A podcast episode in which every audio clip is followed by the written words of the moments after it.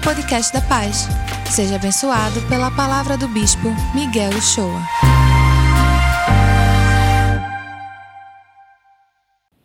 Quero convidar você agora.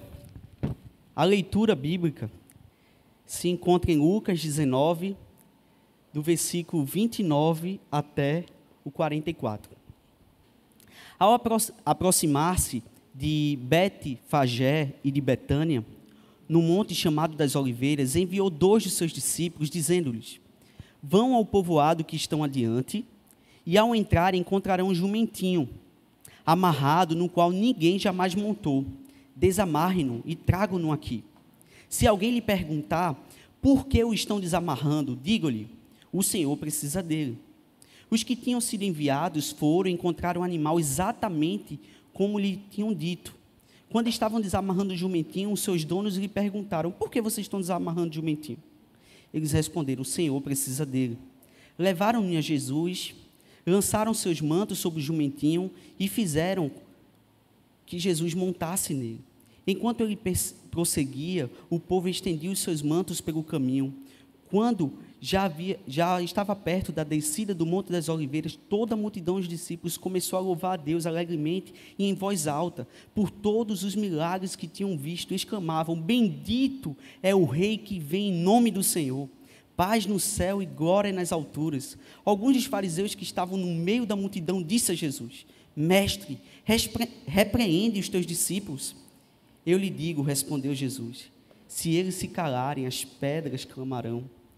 Quando se aproximou e viu a cidade, Jesus chorou sobre ela e disse: Se vocês compreendessem esse dia, sim, você também, o que traz a paz. Mas agora isso está oculto aos seus olhos. Virão dias em que os seus inimigos construirão trincheiras contra você, a rodearão e a cercarão de todos os lados. Também a lançarão por terra, você e os seus filhos. Não deixarão pedra sobre pedra porque você não reconheceu a oportunidade que Deus lhe deu. Essas são as palavras do Senhor. Nós damos graças a Deus. Amém. Obrigado, Carlinhos, pela leitura desse texto fantástico que nós temos hoje em nossas mãos, essa narrativa que é descrita pelos evangelhos, por todos os evangelhos. Hoje é esse dia tão especial, dia onde nós celebramos a entrada triunfal de Jesus em Jerusalém. Iniciamos o caminho da, da Semana Santa, que chamamos assim de Semana Santa. Foram os últimos 40, cerca de 40 dias, nós estivemos pensando sobre isso. Estamos refletindo sobre isso. Agora nós vamos, de maneira é, pedagógica, didática, durante toda essa semana, reviver aquilo que refletimos durante os 40 dias. Antes vamos orar. Senhor, que as palavras dos meus lábios, o meditar do meu coração, sejam agradáveis na tua presença, porque és a minha rocha e a minha salvação. Permite, Senhor, que a minha mente permaneça cativa a tua palavra sempre.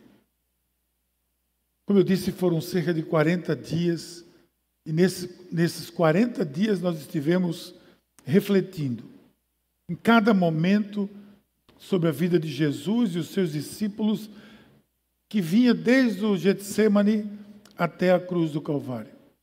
Todos esses 40 dias que nós refletimos, eles aconteceram durante essa semana exatamente essa semana. Essa semana que nós estamos é, é, vivendo agora é exatamente aquilo que a gente refletiu sobre 40 dias. E hoje nós estamos nesse domingo de Ramos, que é aquele dia em que Jesus entra em Jerusalém para começar a sua jornada a caminho da cruz. A caminho da cruz.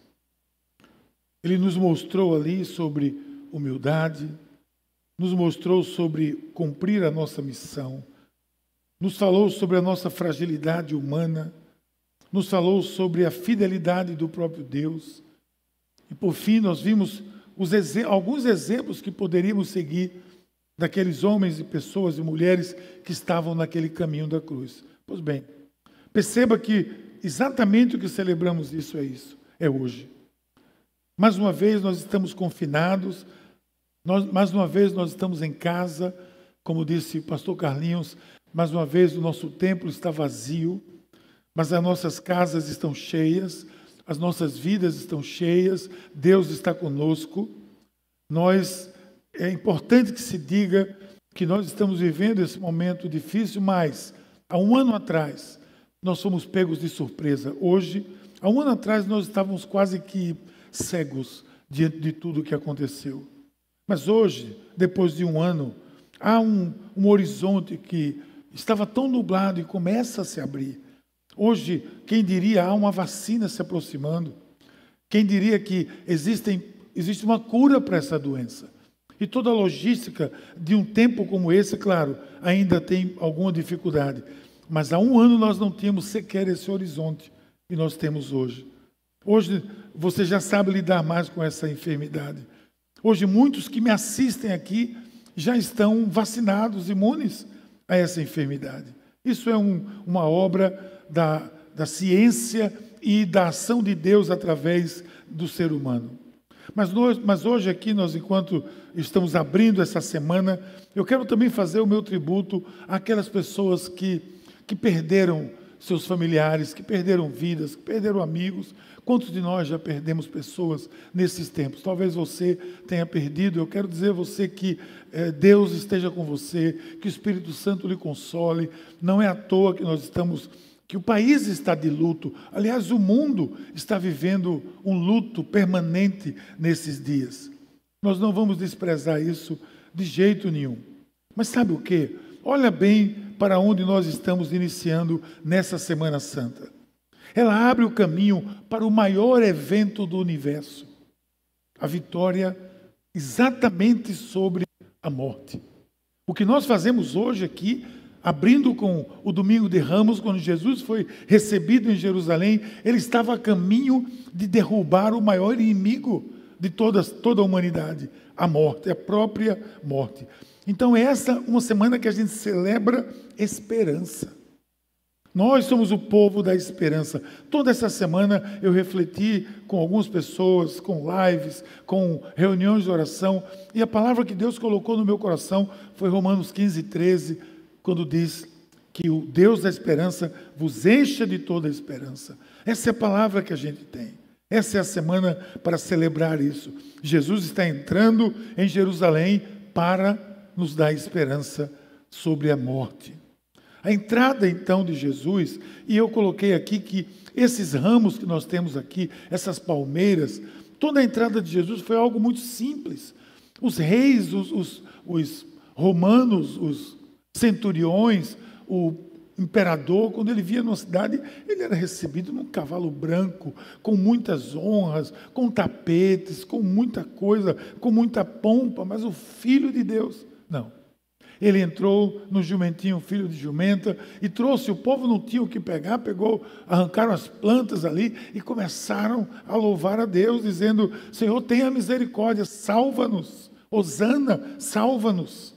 E esse episódio da entrada de Jesus, gente, na narrativa dos quatro evangelhos, tem uma lição, aliás, tem algumas lições para nós. Eu queria dizer que esses ramos levantados o alto para louvar a Jesus e recebê-lo, tem lição para a minha vida, porque cada uma dessas situações me mostrou um aspecto. Talvez você nunca tenha pensado, talvez, em alguns deles. Eu vou dizer aqui a você, porque a entrada de Jesus em Jerusalém, ela me ensina. Me ensina, por exemplo, que eu devo consagrar ao Senhor toda a minha vida, as minhas posses, os meus bens, os meus dons e os meus talentos e tudo aquilo que eu tenho e aquilo que eu sou. E você vai dizer, bispo, de onde é que o senhor tirou isso? Numa palmeira.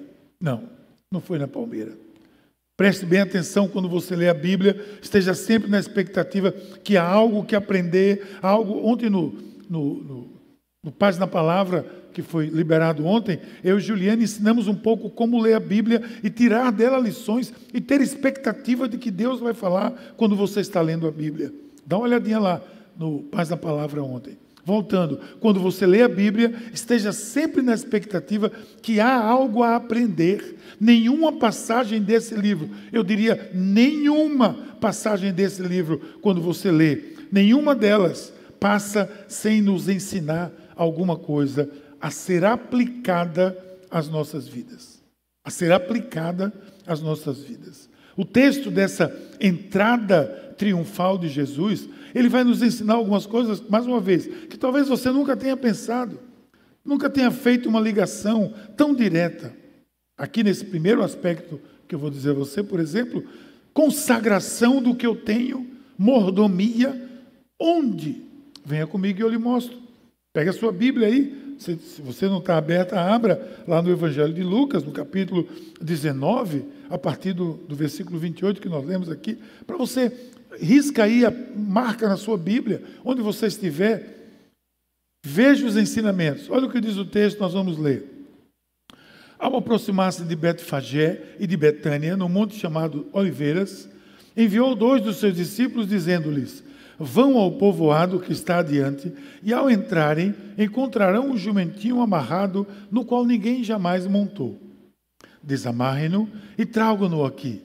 Se alguém lhe perguntar por que estão desamarrando, digam-lhe: o Senhor precisa dele.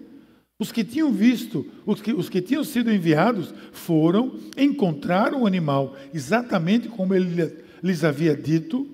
Quando estavam desamarrando, aconteceu exatamente aquilo. O jumentinho, eh, eh, desamarrando o jumentinho, os seus donos perguntaram, claro, por que vocês estão desamarrando? E o que é que eles responderam? o que o Senhor mandou dizer. O Senhor precisa dele. Preste atenção a esse texto. Qual é a lição que você tira desse texto aqui? Qual é a lição que você tira desta escritura hoje? Algumas delas, mas uma pelo menos você tira. Preste bem atenção. Os donos do jumentinho chegaram a perguntar o porquê daquilo. Mas depois da resposta daqueles discípulos, qualquer indagação não aconteceu mais porque a resposta deles foi suficiente. O que é que eles disseram? O Senhor precisa dele. Ora, não está dizendo aqui que o dono disse, ah, então vá, leve, mas traga logo. Não, apenas disse que eles pegaram e levaram. Aquilo era uma propriedade particular, era de uma pessoa. Quando eles disseram, o Senhor precisa dele, ele consentiu.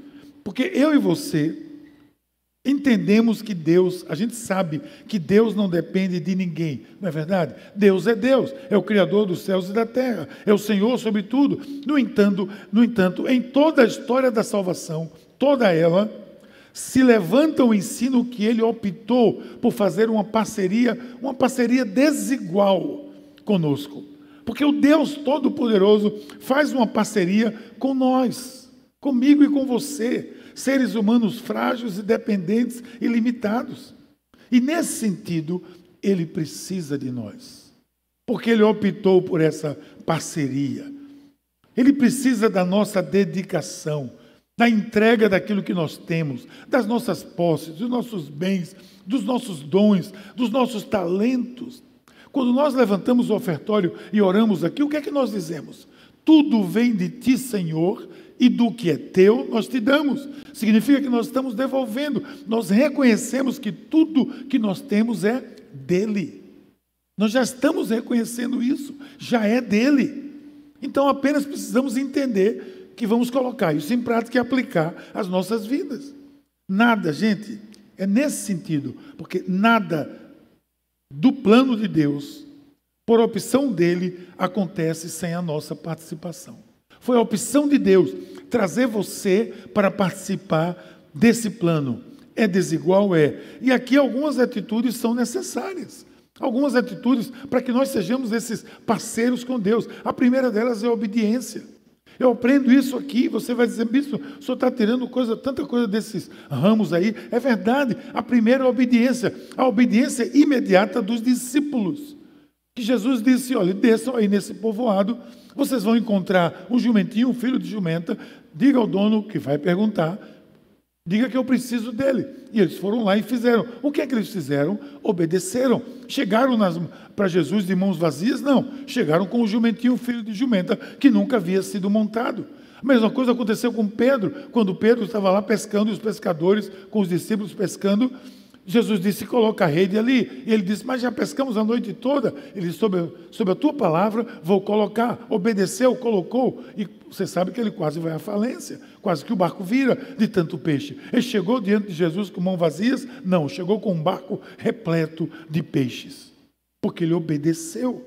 A obediência a esse chamado de parceria é um mandamento a ser obedecido, gente. Não é uma opção simplesmente para um cristão, para um crente, isso é um mandamento a ser obedecido. Ser um contribuinte, um ofertante, um dizimista na obra de Deus é, antes de tudo, uma atitude de obediência. Ser aquele que entrega o seu talento, entrega os seus dons, entrega os seus recursos, entrega a sua habilidade, a sua inteligência. Vai na, vai na Escritura e vê quem entregou a Deus o que é que recebeu? Eu estou pensando aqui em Ana, que entregou o seu primeiro filho de uma mulher estéril, sem saber que depois ia ter uma, um monte de filhos. Ela entregou, pediu ao Senhor que o Senhor desse, o Senhor deu, ela entregou de volta. Alguém pode perguntar, e a resposta deve seguir a dos discípulos. Por quê? Alguém deve perguntar. A resposta é essa: porque o Senhor precisa. Porque eu devo ser um dizimista? Porque o Senhor precisa. Porque eu devo ser um ofertante? Porque o Senhor precisa. Porque eu devo doar o meu talento para a obra do Senhor, para a igreja? Porque o Senhor precisa dele. O Senhor foi que lhe deu, e você aqui levanta as mãos e diz: Tudo vem de ti, Senhor, e do que é teu tu damos, menos aquilo que eu estou guardando sob sete chaves. Isso não está certo. Tem alguma coisa errada? A segunda atitude que eu vejo aqui é de generosidade de um coração que observa a necessidade da obra de Deus. Um talento disponibilizado, um bem doado, um tempo da sua profissão, uma oferta da sua empresa, seja lá o que for, dedique ao Senhor não somente a sua vida e a sua família, mas também a sua casa, o seu carro, o seu dinheiro, o seu tempo, as suas habilidades. Por que eu vou fazer isso? Porque o Senhor precisa dele. O Senhor precisa dele. O que seria da igreja sem a doação de cada um de nós? O que seria da igreja sem a doação do povo de Deus? Sem a entrega, sem a disponibilidade, sem os dízimos do seu povo? Escute isso aqui, especialmente num tempo como esse que nós estamos vivendo. É tempo de consciência que o Senhor precisa dele. O Senhor precisa daquilo que eu tenho, eu não posso segurar. Algo em mim diz: eu preciso entregar. Eu vou ali e entrego. Deixa eu dizer uma coisa a você, porque tem gente que, que vive dizendo, olha, o senhor não precisa de você, não, ele, se ele quiser, ele. Ele precisa de você. Como Jesus precisava desse jumentinho, filho de jumenta, para fazer a entrada triunfal em Jerusalém. Senão ele não haveria, ele não havia pedido. Se ele não precisasse daquilo que você tem, daquilo que eu tenho, ele não pediria. Mas ele precisa, a obra do Senhor precisa da minha consciência de que o que eu tenho é dele e eu devolvo para ele. Entende bem? Aprendi nos ramos. Ó, foi os ramos que me ensinou isso. Mas também me ensina, sabe o quê? A obedecer, como eles fizeram, sem questionar. O questionamento da obediência é algo que a gente tem que, que rever na nossa vida. Pois bem, é essa a obediência de quem quer obedecer. Ele não questiona, apenas obedece. Veja o texto de hoje.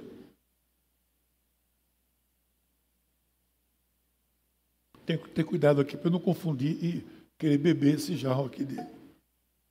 Veja o texto. Os que tinham sido enviados foram e encontraram o animal exatamente como ele lhes tinha dito.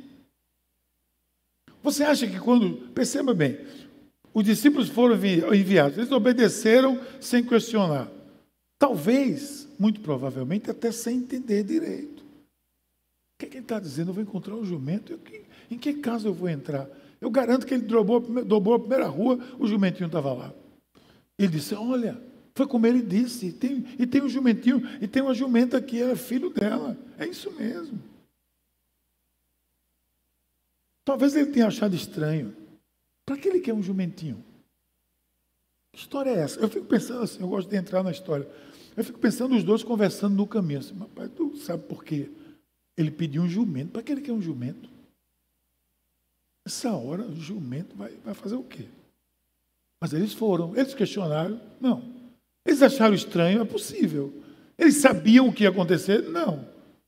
Mas a cada passo que eles deram, eles foram vendo que a veracidade do que o Senhor promete, o Senhor garante. Por isso que ele não, ele, a gente não questiona. Quando eles viram o jumentinho lá, eita, exatamente como ele disse. Olha aí. Deixa eu dizer a você. A Bíblia é muito cada um de nós, gente. Muito sério. A Bíblia é muito cada um de nós. Porque eu, no lugar desses discípulos, não sei você, mas eu iria achar estranho tudo isso. Que o Senhor quer um, um terreno? Para que o Senhor quer uma sala? Para que o Senhor quer uma fazenda, uma casa, um carro? Pense aí. Pense com você, comigo aqui agora. Quais coisas o Senhor pode pedir que seja doado e eu e você ficamos pensando assim: para que Ele quer isso? Se fosse minha mãe, diria: é da sua conta. Então, obedeça. Minha mãe sempre dizia isso. Não é da sua conta, não. Obedeça. Seu papel é obedecer. Eu acho que com Deus é assim. O Senhor está falando alguma coisa? Obedeça. Para que Ele quer isso? Porque tem gente que vai ficar assim, mas veja bem, o Senhor não precisa disso, Ele tem tanto. Na realidade, estou me esquivando. Pastor amigo meu foi procurado por um empresário da cidade dele, da igreja, na realidade. E o empresário disse a ele assim: Pastor, o Senhor me disse que eu construísse uma escola, que equipasse, preparasse ela toda, deixasse ela pronta, e que eu doasse para a igreja. Para que isso?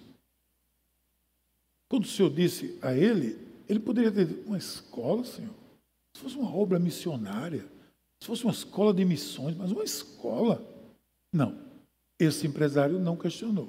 Foi o pastor e disse. E o pastor disse: Mas como é que seria isso? O pastor apenas disse: Isso se encaixa na missão. Aceitou. Eu tive nessa igreja quando eles estavam terminando essa obra, um grande prédio de quatro andares. E hoje essa escola funciona com quase mil alunos num tempo integral, com princípios cristãos, bilíngue, formando, gerando gente, crianças, desde pequenininho até pré-universitários, com liderança cristã, princípios éticos, morais, orientados na fé, professores orientados na fé cristã, com valores cristãos. E você vai perguntar, e a missão? A missão está aqui, gente. Abriu-se a possibilidade de termos mais de mil famílias com um futuro, com princípios cristãos, com ética, com moral, com vidas cristãs que nós estamos precisando tanto nesses dias de hoje. Essa essa quantidade de gente pode colaborar com tantas outras para que nós tenhamos uma sociedade com princípios cristãos, mais fraterna, mais divina, mais justa. Isso é parte da missão ou não é? É a missão. Então não questione quando Deus disser a você: doe, entregue, faça. Faça. Por favor, não perca tempo. Eu poderia contar outras histórias aqui, não temos tempo para isso, porque eu já aprendi que quando Deus comanda, faça. E você pode pensar, mas ele, e depois como é que vai ser isso? É com Ele, é Ele que está dizendo. Quando nós começamos a construção da Casa da Esperança, nós sabíamos que quatro andares significaria quatro vezes mais. Eu sei disso. Mas eu acredito, esse é o meu mote, que o Deus que, que, que, que o, Deus que o Deus que dá a visão, dá a provisão. O Deus que dá a visão, dá a provisão. Molhe o pé. Qual é o nosso mote aqui? Molhe o pé. A pergunta que essa entrada de Jesus me faz é: qual é o meu nível de obediência? Eu estou obediente nesse nível? Sem questionar, sinceramente. Quem questiona os comandos de Deus pode estar tentando se livrar deles. Pode anotar isso aí. Quem, comanda, quem questiona os, os comandos de Deus pode estar tentando se livrar deles. Quer ver mais lição que a entrada de Jesus me ensina? Me ensina, por exemplo, a crer que a palavra de Deus se cumpre. Estou vendo isso aqui, ó, na minha frente. Depois de três anos juntos, vivendo intensamente, esses discípulos tiveram mais uma lição sobre veracidade e fidelidade da palavra de Deus. Veja bem, preste atenção, gente. O Messias era promessa milenar. Mas sabe quantos supostos Messias apareciam naquela região? Esses mesmos discípulos, apesar de serem jovens, sabe quantos Messias eles já viram por ali? Eles já assistiram, alguns deles se pronunciando, falsos Messias? Muitos. Tenha certeza que vários. Era comum os salvadores aparecerem. Mas nenhum deles permaneceu porque não tinha o crivo da palavra de Deus não tinha o crivo da palavra de Deus, das profecias dos seus profetas, santos profetas. Eram aventureiros, loucos e de todo tipo de gente. Mas Jesus estava ensinando aqui que a palavra de Deus não volta vazia. Quer ver? Olha só. Se alguém lhe perguntar algo, diga-lhe que o Senhor precisa deles e os enviará de volta. O Senhor vai devolver. Isso aconteceu para que se cumprisse o que fora dito pelo profeta digam à cidade de Sião: Eis que o teu rei vem a você, humilde montado no jumento, no jumentinho cria de jumenta. Os discípulos foram e fizeram o quê? O que Jesus tinha ordenado. Foram sem questionar, porque entenderam que a palavra, e ali sim se confirmou no coração deles a intencionalidade, pois essa era a promessa anunciada pelo profeta Zacarias: Alegre-se, eis que meu rei vem. Zacarias 9, 9. Os judeus esperam até hoje que o Messias venha em, uma, em um cavalo branco sobre Jerusalém. Espera que o Messias venha como vinham os romanos. Espera que o Messias venha como vinham os persas, que vinham destruindo tudo e, e chamando todo o alarde. Mas não era isso que estava profetizado. O que estava profetizado era isso aqui: que ele viria simples e exulte Jerusalém. Ele vem subindo ele vem montado no jumento. 400 anos antes de que esse anúncio foi feito pelo profeta, quantas gerações, quantas gerações até que isso se cumprisse. Deixe que eu lhe inquiete um pouco, esse é um dos meus papéis. Está demorando? Está demorando para você? Está no seu limite? Aquela promessa do ano passado, está demorando? Pense comigo, não, não está. Está no tempo de Deus. Está demorando pelo nosso coração frágil, nosso coração que quer apressar tudo. Mas está no tempo de Deus. O prazo de Deus não é o meu prazo. A minha mãe, minha querida mãe, orou por mim por cerca de 20 anos. Até me ver chegar ela na cozinha da nossa casa para dizer simplesmente isso: Mãe, ontem à noite eu conheci Jesus. Escutei, escutei dela uma, uma resposta pedagógica da sabedoria daquela mulher simples. Ela disse: Eu tinha certeza de que esse dia chegaria. Estava só aguardando quando. A entrada de Jerusalém, de Jesus de Jerusalém, me ensina muita coisa. Me ensina que a promessa do Senhor se cumpre. Mas também me ensina que eu preciso ser um adorador verdadeiro um verdadeiro adorador. A gente costuma cantar isso aqui. Adoração é, é, é uma lição dessa entrada triunfal de Jesus. Veja o texto. Quando ele já estava perto da descida do Monte das Oliveiras, toda a multidão de discípulos começou a louvar alegremente. Preste bem atenção. Toda a multidão de discípulos começou a louvar. Eu vou repetir toda multidão de discípulos. Em alta voz, por todos os milagres que tinham visto, exclamavam: Bendito é o Rei que vem em nome do Senhor, paz no céu e glória nas alturas. Vamos, vamos aqui de antemão aprender algo importante. Em uma multidão, sempre haverá, em uma multidão de de cristãos, sempre haverá joio e trigo. Joio e trigo são duas plantas muito parecidas. É como nesse jarro aqui de ramos, que um fosse joio e o outro fosse trigo, é difícil de entender. E quando você vê, se você tirar um, você pode estar tirando o outro sem querer. Só para dar o um exemplo. Existem fiéis e infiéis. Existem discípulos e existem seguidores. Existem crentes e existem oportunistas. Eu tenho essa consciência e não cabe agora, preste bem atenção, não cabe nem a mim, nem a você separar esse joio do trigo. Algumas, alguns, alguns, algumas comunidades cristãs têm essa prática de trazer para elas mesmas esse discernimento que não é delas, não é minha, não é meu nem é seu, de separar o joio do trigo. Aonde a gente justifica nessa Bíblia que eu sou aquele que separa o joio do trigo? Eu posso ter o discernimento que existe o joio e que existe o trigo, mas eu não tenho a foice, eu não tenho o machado, eu não tenho nada nas minhas mãos que me habilite a fazer isso. Olha o que o texto diz lá em Mateus 13.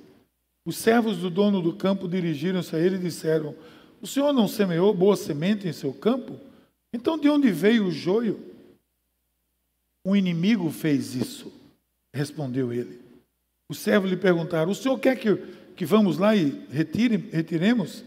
Ele respondeu: Não, não, porque ao tirar o joio, vocês podem arrancar com ele o trigo, deixe que cresçam juntos até a colheita. Então eu direi aos encarregados da colheita: juntem primeiro o joio, amarrem feixe para ser queimado. Depois juntem o trigo e guardem no meu celeiro. Sabe por que eu estou adiantando isso, gente? Porque é comum escutar a quem lê esse texto aqui. Eu já escutei inúmeras vezes pessoas fazerem até pregação sobre isso, querendo falar mal daquela multidão, simplesmente. Preste bem atenção. É comum se escutar que esse povo foi superficial, que esse povo, pouco tempo depois, estava escolhendo Barrabás. Mas lembre-se, primeiro, que nós não sabemos disso. Nós não temos elementos para dizer isso. Eu não sei quem estava aqui. Havia uma grande multidão. E eu repeti três vezes: uma multidão de discípulos levantava os ramos para receber Jesus. E eu vou acreditar que a Bíblia está certa. Mas lembre-se que o Evangelho usa essas palavras para descrever toda a multidão de discípulos. Sempre haverá dois grupos, sempre haverá joio e trigo. Nós não podemos cair na tentação de classificar ninguém. Por outro lado, a gente tem que ter a consciência de que isso acontece, pode acontecer. Às vezes a adoração pode ser efêmera, ela pode ser superficial, o compromisso pode ser superficial, pode sim.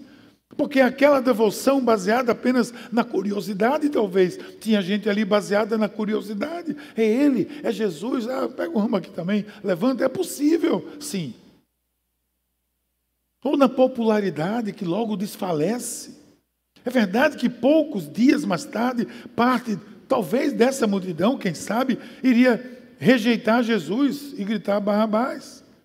Ia dizer crucificam. Mas eu duvido que os verdadeiros discípulos que estavam ali estivessem gritando Barrabás. Não, não estavam. É bem verdade que hoje muitos podem estar adorando a Deus de maneira passageira, de maneira relativa, sem compromisso, por motivos superficiais, ou por curiosidade, ou por é, popularidade. Você encontra gente dizendo que ama Jesus em todo canto, com fitinha na testa, dizendo isso e apontando para o céu. É bem verdade que isso existe. Mas quando as bases da fé são bases tão frágeis, não se demora muito para rejeitar Jesus. Nessa pandemia, provavelmente, muitos com essa base fragilizada podem ter abandonado mesmo Jesus. Chegaram a ver ele entrando nas suas vidas, mas as bases eram ainda frágeis e não deu sustentação. É possível. Talvez você que esteja assistindo essa mensagem hoje seja uma dessas pessoas. Mas eu quero dizer a você que o caminho dali até onde Barrabás estava com Jesus pode ser interrompido por uma atitude sua. Volta para Jesus. Pega o teu ramo, levanta o teu ramo. Levanta para o Rei dos Reis, o Senhor dos Senhores. Coloca fundamento na sua fé, fortalece essa base. com a palavra de Deus. Leia, medite, estude a palavra de Deus. Seja parte de uma célula, sirva no ministério, seja um voluntário, se doe, porque é isso que vai dar firmeza à sua fé, para que você seja um verdadeiro adorador. Engana-se quem pensa que um verdadeiro adorador é quem canta bem, eu estaria perdido. Eu estaria perdido. Ou então quem? Quem tem uma reverência no culto, o mais desafinado dos crentes pode verdadeiramente, verdadeiramente ser o melhor adorador. É verdade. O mais desafinado dos crentes pode ser o mais afinado adorador de Jesus. Guarde isso. Por fim, eu entendo que a estrada, a entrada de Jesus ali me ensina a estar atento à visitação de Deus. Deus tem momentos de visitação. Mas, bispo, Deus não está em todo canto? Claro que está. Mas tem momentos de uma visitação especial. A história mostra isso.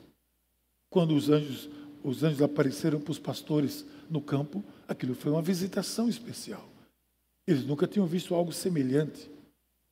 Quando Samuel escutou Samuel, Samuel, Samuel, por tantas vezes foi uma visitação especial. E tantas outras. Mas aprenda isso. Quando Deus visita o seu povo, isso precisa ser percebido. Olha para as suas visitações de Deus no passado, antes mesmo de Jesus. Olha para essas. Se Abraão não tivesse percebido a voz do Senhor e saído da terra, se Moisés não tivesse percebido a sarça ardente, se Samuel não tivesse entendido o chamado e depois ter ungido Davi, se os apóstolos não tivessem compreendido o seu chamado em meio a todo o desafio da igreja do primeiro século. Mas a verdade é que muitos deixam de perceber o tempo da visitação de Deus. Perdem a oportunidade de se construir o reino porque deixam passar o tempo da visitação do Senhor. E nesse episódio aqui que nós lemos, um grupo perdeu essa oportunidade e não conseguiu entender a visitação naquele momento profético. E eles eram os leitores das Escrituras, eles eram os considerados sábios das Escrituras, eram os escribas que escreviam os textos bíblicos e copiavam e distribuíam. Eles buscavam sinais o tempo todo dessa visitação, mas se envolveram tanto com seus negócios religiosos que perderam a capacidade de discernir a visitação do Senhor.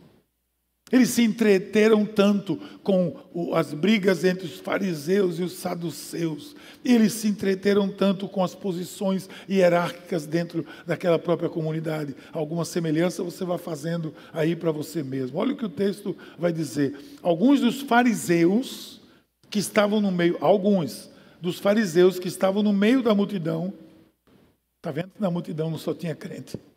Tinha os fariseus lá. O que é que o texto está dizendo? Alguns dos fariseus que estavam onde? No meio da multidão. Disseram, mestre, repreende os teus discípulos. E Jesus respondeu, eu lhes digo, respondeu ele, se eles se calarem, as próprias pedras clamarão. Quando se aproximou e viu a cidade, Jesus chorou sobre ela e disse: Se você compreendesse nesse dia, sim, você também, o que traz a paz. Mas agora isso está oculto aos seus olhos. Olha o que Jesus disse quando ele viu a cidade. Se você, Jerusalém, compreendesse esse dia.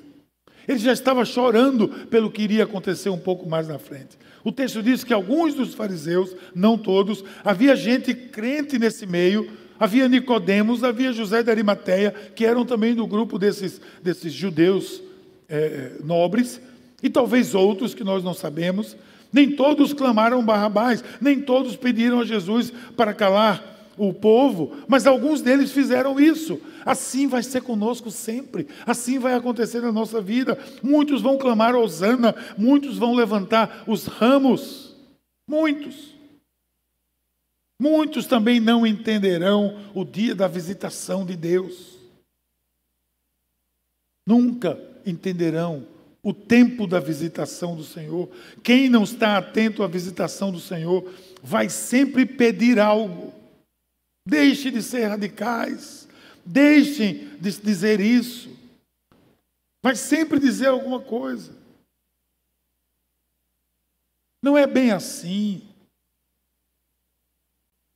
Vai sempre dizer alguma coisa. Jesus é amor. Vai sempre dizer alguma coisa. Não precisa excluir ninguém. Gente que não conhece a palavra, que trabalha em cima dos seus próprios conceitos, está aí tentando ensinar, tentando ensinar a igreja que conhece a palavra o que é ser cristão. Conceitos humanos que abandonam as escrituras e, e os seus limites claros que existem aqui dentro. Existem limites nessa escritura para como eu vivo e como me comporto. Se eu não olhar para isso, eu vou perder o tempo da visitação do Senhor. Quem não está atento à visitação do Senhor vai sempre pedir algo. Esses são aqueles que vão dizer: faz com que eles se calem. Essa igreja está fazendo muito barulho, está falando muito. Para que se meter nisso? Para que levantar essa, essa bola? Para que levantar essa polêmica? Para que levantar e sair dizendo por aí que Jesus salva? Para que ficar dizendo por aí que Jesus é o único caminho, a verdade e a vida? Para que dizer que Ele é o único Senhor, que Ele é exclusivo? Para que isso, gente? Tem calma. Esses são os que estão dizendo. E a esse Jesus disse: se os meus calarem, as pedras clamarão. Se eles calarem, as pedras clamarão. Aqueles fariseus são um modelo de insensibilidade espiritual. E eles levaram Jesus a lamentar e a chorar Jesus chorou intensamente. A palavra usada aqui, que você leu comigo, não interessa dizer ela aqui no idioma original, mas é uma palavra muito forte. Ela sugere um, um arfar do peito, um soluço de uma alma em agonia. Olha o contraste da insensibilidade dos fariseus pedindo que eles se calem, enquanto Jesus está chorando e dizendo: Jerusalém, se você tivesse conhecido o tempo da sua visitação. Ele estava chorando a futura destruição que iria acontecer mais na frente. O que é que ele diz? Porque não conhece a visitação, o tempo da sua visitação. Salvador esteve entre eles, andou entre eles, comeu entre eles, curou enfermos, ensinou nas ruas, nas praças, e eles não perceberam, não souberam discernir o tempo da visitação. Mas a pergunta que a gente tem que fazer é: e quanto a nós? Quanto a nós, nós temos discernido o tempo da visitação de Deus na nossa vida, o mover de Deus, esse momento especial, ou nós estamos insensíveis, que tristeza saber que Deus nos visitou e nós não atentamos para isso. Imagina você perceber que naquele dia Deus estava lhe dizendo algo e você não atentou, você não colocou o seu coração, você não fez nada e hoje você talvez esteja, quem sabe, colhendo frutos equivocados, porque naquele dia, no dia da visitação, você não tomou, não estava atento. Agora hoje, você está aqui diante de mim, está aqui diante da palavra de Deus você tem duas opções: ou você levanta os ramos, saúda o Senhor, clama por Jesus, Senhor, salva a nossa vida, ou você clama Barrabás, ou pede mesmo que, que esses aí se calem. Não seja contado com esses. Não seja um desses que perdem a bênção por não estar atento à visitação. Esteja atento a cada palavra desse livro, cada palavra. Fique bem prestando atenção, pois em todos os tempos a visitação do Senhor pode ocorrer e você, assim atento, não vai perder o tempo dessa visitação. O que é que você aprendeu hoje aqui? Com os ramos. Olha o que você aprendeu com os ramos. Você aprendeu que você precisa consagrar tudo o que você tem ao Senhor entregar tudo o que você tem ao Senhor, para que com sinceridade você possa dizer: tudo vem de ti, Senhor, e do que é teu nós te damos, para que a obra avance, para que o reino avance, para que a igreja avance. Que eu devo obedecer sem questionar, porque isso é obediência. Obediência é quando eu confio ao ponto de que eu não questiono. Que eu devo crer nas promessas, porque são profecias da palavra de Deus que se cumprem, são os ramos nos ensinando. Que eu devo ser verdadeiro adorador, que eu devo ser um daqueles que levantou dos verdadeiros discípulos, da multidão de discípulos. Eu quero me confundir com eles que levantaram os ramos. E que eu devo estar atento, porque o tempo da visitação chegou na sua vida e pode ser hoje, pode ser agora, nesse exato momento. O Senhor pode estar visitando você. Para isso, muito simples. Coloque-se dentro do Senhor. Você errou, se arrependa. Você está com Ele, louve a Deus por isso. Siga com Ele, porque essas lições nós aprendemos com os ramos desse domingo abençoado. Que Deus nos abençoe. Nós vamos louvar ao Senhor agora. Eu peço a você que aí na sua casa, onde você estiver, louve ao Senhor. Clame ao Senhor. Se você está entendendo que hoje é uma visitação de Deus na sua vida, se ajoelhe, se prostre, vá para o seu quarto, clame a Deus, apaga as luzes, faça o que você quiser. Mas não perca o tempo da visitação com Deus. Porque senão o que os fariseus queriam vai acontecer. Quando a gente sair na rua, os paralelepípedos vão estar gritando: Hosana nas alturas. Bendito que venha o nome do Senhor. Mas eu tenho um compromisso de não permitir que isso aconteça. E você tem um compromisso de não permitir que isso aconteça. Que o Senhor abençoe cada um de vocês. Vamos louvar o Senhor assim. E aí, curtiu essa palavra? Aproveite e se inscreve para receber semanalmente nosso podcast. Nos segue também nas redes sociais, no perfil Somos Pais. E se mora perto de uma de nossas extensões, vem nos visitar. Até o próximo!